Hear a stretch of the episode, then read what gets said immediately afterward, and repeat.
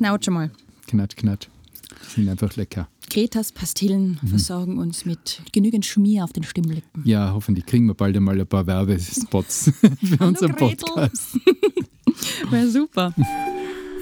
Wahre Schönheit. Der Podcast über den Sinn und Unsinn der ästhetischen Medizin. Mit Dr. Carlo Hasenöhrl und Sabrina Engel. Meine Lieben, wir heißen euch herzlich willkommen zurück bei Wahre Schönheit, Folge 49. Bevor wir uns heute der Gynäkomastie widmen, wollen wir noch zur letzten Episode ein paar Fragen beantworten, Carlo, die über Instagram hereingetrudelt sind. Und zwar zum Cool Sculpting. Ähm, in der letzten Episode haben wir ja den Cool Sculpting-Skandal rund um Topmodel Linda Evangelista besprochen. Ja. Da kam eine Frage einer Hörerin.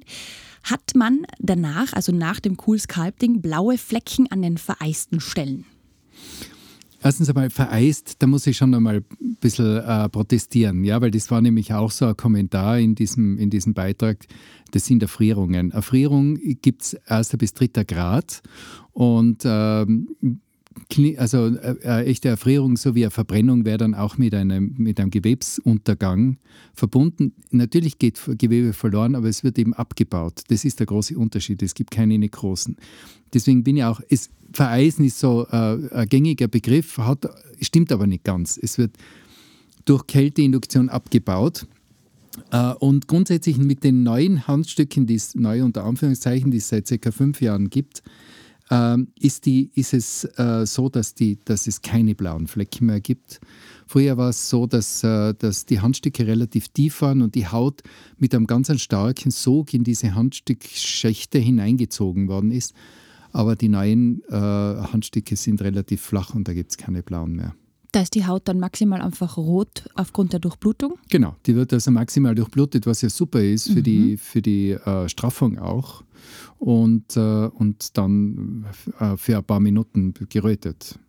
Aber in der Regel nicht blau. Na, Und dazu noch die Frage, mit wie viel Euro muss man pro Sitzung rechnen? Ja, das ist so um die, um die 600 Euro ist, ist eine Region. Und dann kommt es halt darauf an, wie viele Regionen man da macht. Also so in der Regel? Habe Patienten, Patientinnen gehabt, die, die haben auch acht Regionen gemacht unter Okay. einer Sitzung. Ja. Puh. Das sind vier Stunden. Okay. Über den Daumen, also ist ein bisschen mehr. Ja. Sind dann dazwischen irgendwie Pausen? Pinkelpausen. Pinkelpausen. Das ist gut. Das wäre die nächste Frage gewesen. Was tut man mit dem Haaren? Nein, es dauert ja jeweils, dauert ja jeweils 35 Minuten. Also dazwischen, da wird man dann ausmassiert. Beim Ausmassieren kann es schon einmal sein, weil je nachdem, wie wie es herzhaft der Betreuer oder die Betreuerin da dran geht, kann es schon einmal einen kleinen blauen geben, aber also vom Handstück selber nicht. Ja, ich hoffe, das waren die Antworten, die ihr euch erwünscht habt. Ähm, wir wollen heute die Gynäkomastie klären. So wie ich es wieder erklären würde, das ist die männliche Brustvergrößerung in dem Sinn, oder? Ja, genau. Das ist heute also eine richtige Männerfolge. Genau, also Endlich einmal. die gutartige Vergrößerung der männlichen Brustdrüsen. Ja, es ist genau das, was du jetzt beschrieben hast. Also es ist eine äh, normalerweise gutartige äh, Vergrößerung des, der männlichen Brust. Ähm, und zwar ähm, besteht ja die Brust beim Mann genauso wie bei der Frau aus, aus äh, Drüsen und Fettgewebe. Wir haben also so einen kleinen Rest Brustdrüse haben wir ja in uns äh, und der kann eben wachsen. Und dann spricht man von der Gynäkomastie. Wenn das Fettgewebe wächst, spricht man von einer Pseudogynäkomastie. Jetzt gehen wir mal ein bisschen in die Einteilung, oder? So das Trockene zu Beginn. Also es gibt grundsätzlich einmal eine sogenannte äh, Neugeborenen-Gynäkomastie, eine pubertäre Gynäkomastie und eine Altersgynäkomastie. Neugeborene Gynäkomastie ist klar, das äh, ist einfach, äh, das, das Neugeborene bekommt über die Nabelschnur, über die Plazenta natürlich von der Mutter relativ viel weibliche Hormone mit. Und, äh, und da kann es wirklich sein, dass am Anfang einfach da das, äh, das Brustgewebe ein bisschen wächst.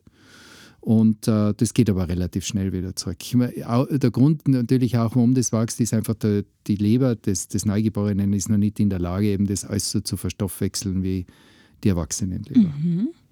Okay, neugeborenen Also Gynäkomastie. ähm, jetzt komme ich schon drauf, die Ursache für, die für eine echte Gynäkomastie, habe ich gesagt, es gibt die echte und die Pseudogynäkomastie. Mhm. Bei der echten ist eben, wächst die Brustdrüse, bei der Pseudogynäkomastie eben das Fettgewebe. Meistens ist es eine Mischung. Okay. Aber die Ursache für die echte Gynäkomastie ist eben ein Hormonungleichgewicht zwischen den Testosteronen und den Östrogenen.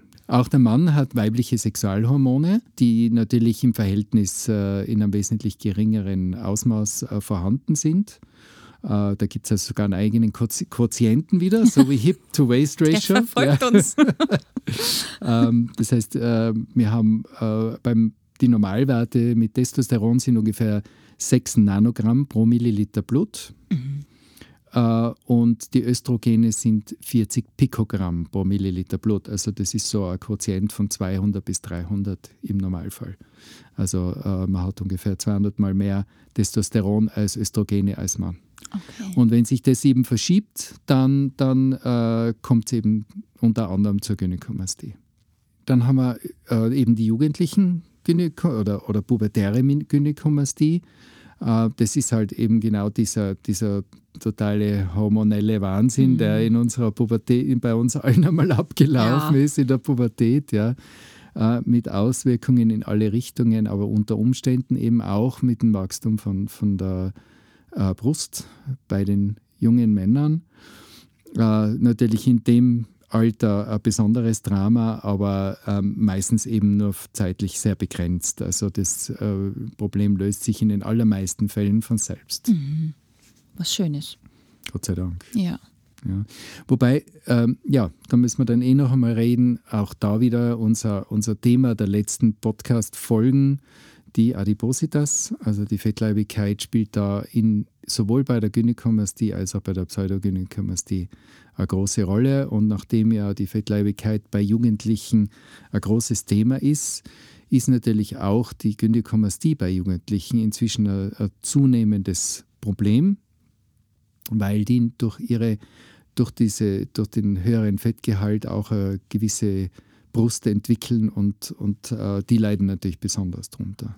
Ja, und dann gibt es die Nummer drei, äh, die Altersgynäkomastie die ist ja gar nicht so selten und äh, das hat äh, zwei Gründe. Erstens einmal äh, ist natürlich, nimmt im Alter die Hormonproduktion ab äh, in den Hoden und, äh, und dann steigt natürlich im Verhältnis äh, Muskulatur und Fett der Fettanteil. Das ist, die, im Alter schwindet die Muskulatur und der Anteil des Fettgewebe nimmt zu. Im Fett wird Testosteron in Östrogene umgewandelt. Also Fett ist sozusagen wie ein Östrogenspeicher und äh, das zieht sich also durch alle Lebensphasen sozusagen. Aber natürlich im Alter äh, ist die Umverteilung, also das Verhältnis zwischen Muskulatur und Fett zugunsten des Fetts verschoben und äh, nachdem da eben mehr Östrogen sozusagen gespeichert und hergestellt werden kann, ist die Altersgynäkomastie ja ein sehr häufiges Thema. Also Was? Neugeborenen, Jugend und Altersgynäkomastie. Genau. Die drei Bereiche kann man es einteilen. Richtig. Und das sind äh, sozusagen die unter Anführungszeichen normalen Gynäkomastien, also mhm. die äh, oder, oder physiologischen Gynäkomastien, das heißt, die einfach aufgrund gewisser Situationen eben äh, Östrogene durch die Nabelschnur, hormonelle Umstellung während der Pubertät, äh, Verschiebung der, des äh, Muskelfettanteils im Alter, die also einfach ganz normal auftreten können und jetzt keine, keine pathologischen Hintergrund sozusagen haben. Wir haben das ja letzte Woche schon angekündigt, dass wir über das Thema sprechen werden. Es ist tatsächlich dazu schon eine Höreranfrage gekommen ja. aus der Schweiz. Super. Und zwar, das passt jetzt, glaube ich, ganz gut dazu. Wie erkenne ich die Gynäkomastie? Welche Symptome treten neben der vergrößerten Brust auf? Ja, das kommt jetzt eben wirklich darauf an. Ist es eine echte Gynäkomastie, dann ist es eine hormonelle äh, Verschiebung da zwischen also Östrogenen. Anwandlungen dann, oder? Und da ist das so, nein, muss gar nicht sein, ganz okay. im Gegenteil. Also äh, ich meine, das ist, es, es kann, es kann wenn es wirklich zu hormonellen Verschiebungen kommt, stellt man das einmal grundsätzlich fest, bevor man überhaupt äh, das Thema Gynäkomastie aus chirurgischer Sicht angeht muss man mal feststellen, welche Art ist es und wenn die Brustdrüse gewachsen ist, ähm, ist, wie schaut es mit der hormonellen Situation aus? Ist der Östrogenspiegel unverhältnismäßig hoch und ja. das der Grund für die, für die Gynäkomastie, ist einmal der erste Schritt, wie kriege ich den Östrogenspiegel wieder auf normal? Ja, oder besser gesagt den Testosteronspiegel wieder auf, die richtige, auf das richtige Level. Und das heißt, aus dem ergeben sich natürlich auch Symptome wie äh, ähm, Hautveränderungen, wie äh, Umverteilung des, des Fettgewebes, also so, so ein bisschen dieser feminine Habitus sozusagen kann entstehen, Libidoverlust, all diese Dinge zeigen also, dass da wirklich hormonell was nicht in Ordnung ist. Mhm. Aber warum man dem auch unbedingt auf dem, äh, nachgehen muss, ist, äh, es gibt auch pathologische Gründe für die Gynäkomastie. Es kann bei Lebererkrankungen, bei Nierenerkrankungen und auch bei, natürlich bei Erkrankungen im äh, äh Bereich der, der Sexualorgane, also Hodenerkrankungen, zu äh, Verschiebungen und zu ähm, ähm, erhöhten Östrogen oder einem geringeren Testosteronspiegel kommen und dadurch eben dann ist die Gynäkomastie dann praktisch nur noch ein äußeres Zeichen einer, einer pathologischen Verschiebung. Also mhm. dem muss man unbedingt nachgehen. Ein weiterer Grund noch, um das noch abzuschließen, sind exogene Faktoren. Das sind Medikamente, das ist Alkohol, äh, wieder über, die, über den äh, Fetthaushalt natürlich. Drogen äh, können auch also zu Gynäkomastien führen. Es ist in dieser Anfrage auch noch gestanden, kann man beim Mann auch von Brustkrebs sprechen? Ah, auf das Thema wollte ich dann eh noch kommen. Also das ist ganz ein wichtiger Punkt. Danke für, für diese Frage. Das ist eben wirklich, äh, das, das steht ganz oben. Nicht, weil das so häufig ist, Gott sei Dank nicht. Ja, also, äh, es, aber ich muss dazu sagen, es gibt definitiv auch beim Mann den äh, Brustkrebs. Das Mammakarzinom, oder? Das Mammakarzinom, ja. Ähm, und äh, das ist nicht zu unterschätzen, weil äh, das noch durch diese, eben durch den Testosteroneinfluss und, und oder eben durch diese hormonelle Verschiebungen oft sehr rasant äh, wächst. Mhm. Also oft, das unterliegt weniger den Regulationsmechanismen als bei der Frau. Also ein, eine, ein Mammakarzinom bei einem Mann ist ja ziemlich, ähm, sollte man wirklich radikal behandeln. Also da wird nicht diskutiert. Da nimmt man natürlich alles an Drüsengewebe weg, yeah. Was da ist. Interessanterweise, ich kann mich erinnern, in meiner Praxis habe ich einmal einen Mann gehabt, einen sehr großen, kräftigen, leicht übergewichtigen, aber in erster Linie also so, das war so ein zwei Meter Mann. Yeah. Und der ist kommen wegen der Gynäkomastie. Und ich schaue mir die Brust an und ich schaue dann ja auch immer erstens einmal ins beobachte durch Inspektion, aber auch durch Palpation, also durchs Abtasten, mhm. äh, wie hoch ist der, ist der Drüsenanteil. Und ich taste ihn ab und sehe an einer Stelle eine Einziehung. Und dann frage ich ihn halt, ob er sich da irgendwie verletzt hat oder sowas. Und dann sagt er, nein, ich weiß eigentlich nichts. Und dann habe ich das abgetastet und da war also dieses Drüsengewebe und die Haut miteinander verwachsen. Und dann haben bei mir schon alle Alarmglocken geläutet. Dann habe ich gesagt, sie, ich will nicht die Pferdescheu machen, aber dem müssen wir nachgehen da besteht ein gewisses Risiko, dass sie, dass sie einen, äh, einen Brustkrebs haben. Da hat mir natürlich angeschaut, es war völlig von Sinnen. Und wir haben das dann gecheckt und es war tatsächlich so. Und der ist ursprünglich zur Fettabsaugung gekommen, oder? Ja, eigentlich wollte er sehr gerne kommen, sie mit oh, Fettabsaugen. Gott sei Dank ist er gekommen. Ja, Gott sei Dank ist er gekommen. Aber Gott sei Dank war er eitel genug, dass er ja. seinen Busen loswerden wollte. Ja, wirklich. Ja. Das muss man in dem Fall loben. Ja, wirklich. Und dann hat man es behandeln können? Ja, ich habe ich hab eine radikale Mastektomie gemacht. Also ich habe das ganze Drüsengewebe weggenommen. Hat nicht einmal eine Chemotherapie danach gebraucht. Aber ich habe natürlich auch Haut wegnehmen müssen, das ist klar, mhm. weil dort, wo die Haut mit dem, mit dem Tumor schon verwachsen war, das muss man natürlich großzügig damit entfernen. Aber es hat genügt. Und das heißt also Brust abgenommen, so wie man es auch von der Frau kennt, oder? Mhm. Also es wurde eben das mhm. Drüsengewebe entfernt und dann im Nachgang vermutlich die Haut einfach gestrafft oder wie geht es dann da weiter? Ja, also das, das ist jetzt wieder, ähm, das ist natürlich der radikalste Weg. Also die, die, wenn, ich, wenn, ich, wenn ich Brustkrebs bei einem Mann habe, dann bin ich ohne Rücksicht auf Verluste, dann nehme ich alles weg, weil ich meine, äh, da brauche ich ja dann auch nichts mehr aufbauen in dem Sinne, sondern da ist ganz wichtig, dass einfach radikal alles weg ist. Und dann schaue ich nur, dass ich die Wunde wieder zukriege. auf die eine oder andere Art. Aber mhm. da, da, da, hat man ein bisschen Spielraum, da kann man Lappenplastik machen und so. Also das geht ganz gut. Also da hilft beim Mann natürlich auch wieder dieses Abtasten, oder? Sobald man sowas merkt, dass da irgendwelche Verknotungen oder Verklebungen wie bei diesem Herrn eben ja. sind, muss man schon kontrollieren gehen. Ja. Gut. Ja. Okay, ja. Also wie gesagt, wenn man eine Gynäkomastie hat, äh, eben sollte man, man muss sie nicht, man muss sie nicht zwingend jetzt äh, äh behandeln, man sollte der Ursache auf den Grund gehen, das mhm. finde ich schon. Aber man sollte auf jeden Fall auch schauen, ob, die, ob äh, in, der, in dem Brustgewebe sich irgendwas verändert, irgendwas vergrößert. Es ist, wie gesagt, Gott sei Dank sehr selten beim Mann, aber es ist nicht unmöglich, dass es auch zu Entartungen kommt.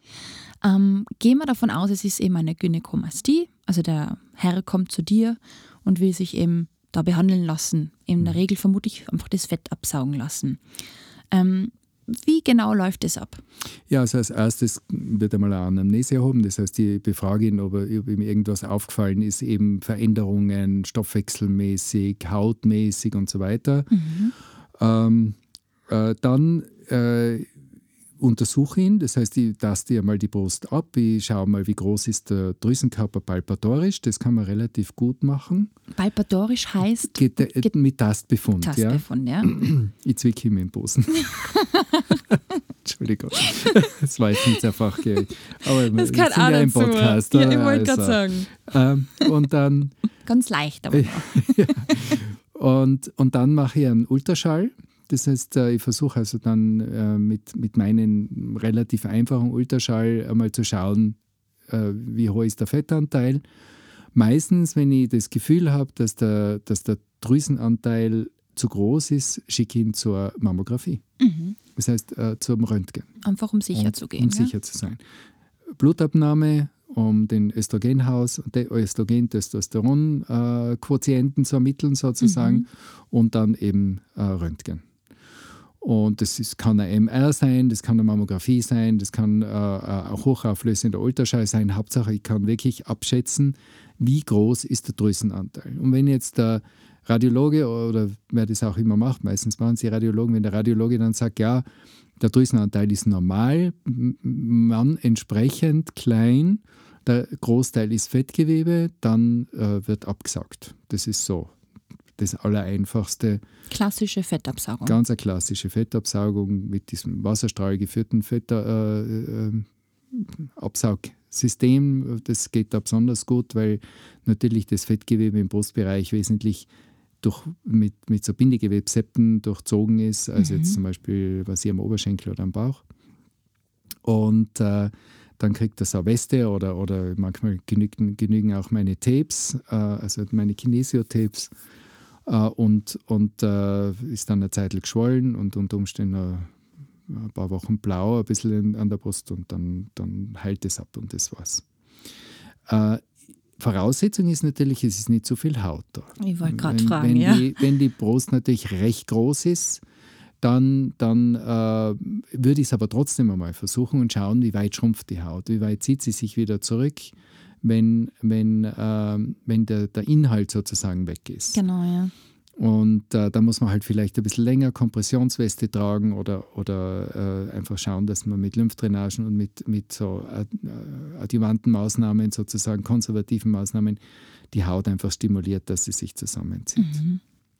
Da ist recht viel Spielraum drinnen und lieber, ehrlich gesagt, ist man es hängt ein bisschen die Haut, als äh, äh, ich muss da eine Narbe setzen. Hat es da eben schon Fälle gegeben, auch, dass sich ein Mann ein Implantat setzen hat lassen, um. Ja? Ja, ja. aber nicht für die. Also, äh, sowohl als auch. Also, es hat, es hat, ich habe auch, äh, es gibt ja für, für zum Beispiel für Bodybuilder oder, oder die, die äh, für, für Männer, die einfach zu wenig Pectoralis aufbauen, es gibt ein echtes Pectoralis-Implantat also ein Muskel, Brustmuskel äh, Vortäusch-Implantat. Das sind, das sind, äh, die setzen unter den Brustmuskel hinein und dann schaut er halt ein bisschen mehr aus wie Schwarzenegger. Also, ja, genau. Ja, nein, es ist ja wirklich so, das ist gedacht natürlich für, für ähm, Männer, die also ihren, ihren Körper wirklich in Schuss haben, aber einfach den Pectoralis aus irgendeinem Grund nicht auftabbar. Mhm, ja? Das ist schon anatomisch oder Genau. halt genetisch bedingt. Genau, das kann wirklich sein. So ein asketischer Typ. kann man, Der Hader drauf, gell?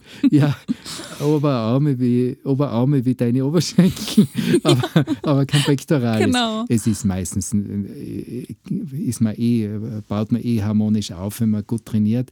Aber es gibt tatsächlich so Ausnahmen und da gibt es eben wirklich ein Pektoralis. Die füllen dann auf quasi, ja. Genau. Und wenn die. Haut wirklich zu lätschert ist, wird sie gestrafft auch? Genau, ja.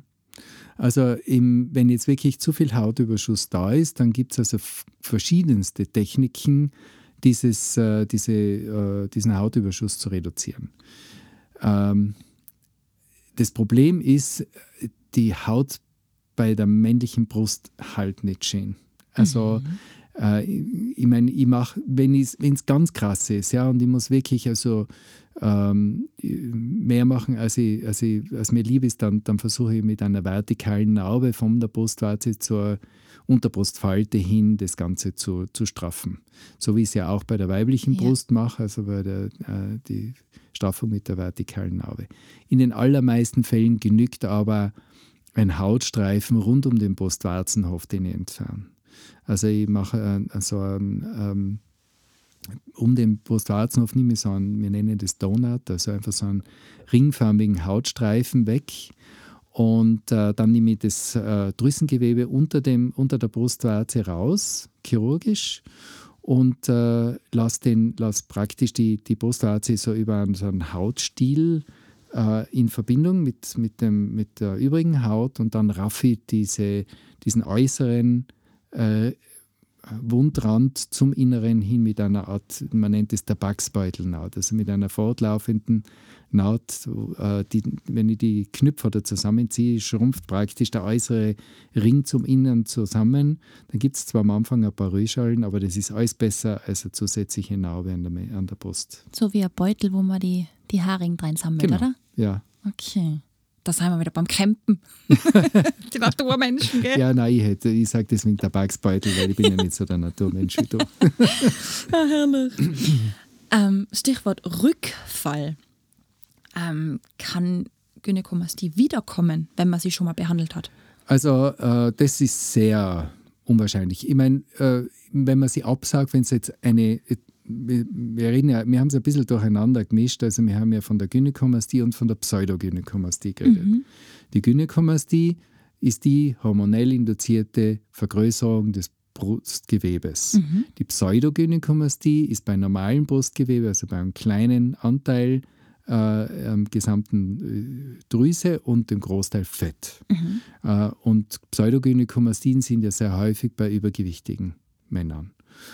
Und äh, die gehen gut zum Absaugen. Und da gibt es natürlich schon die Möglichkeit, wenn der jetzt sich gewichtmäßig nicht haltet, auch wenn jetzt der, die Zahl der Fettzellen durch die Absaugung geringer Ja. geworden ist, kann es trotzdem sein, dass da wieder äh, mehr gespeichert wird und, das, und zum Teil zumindest wiederkommt.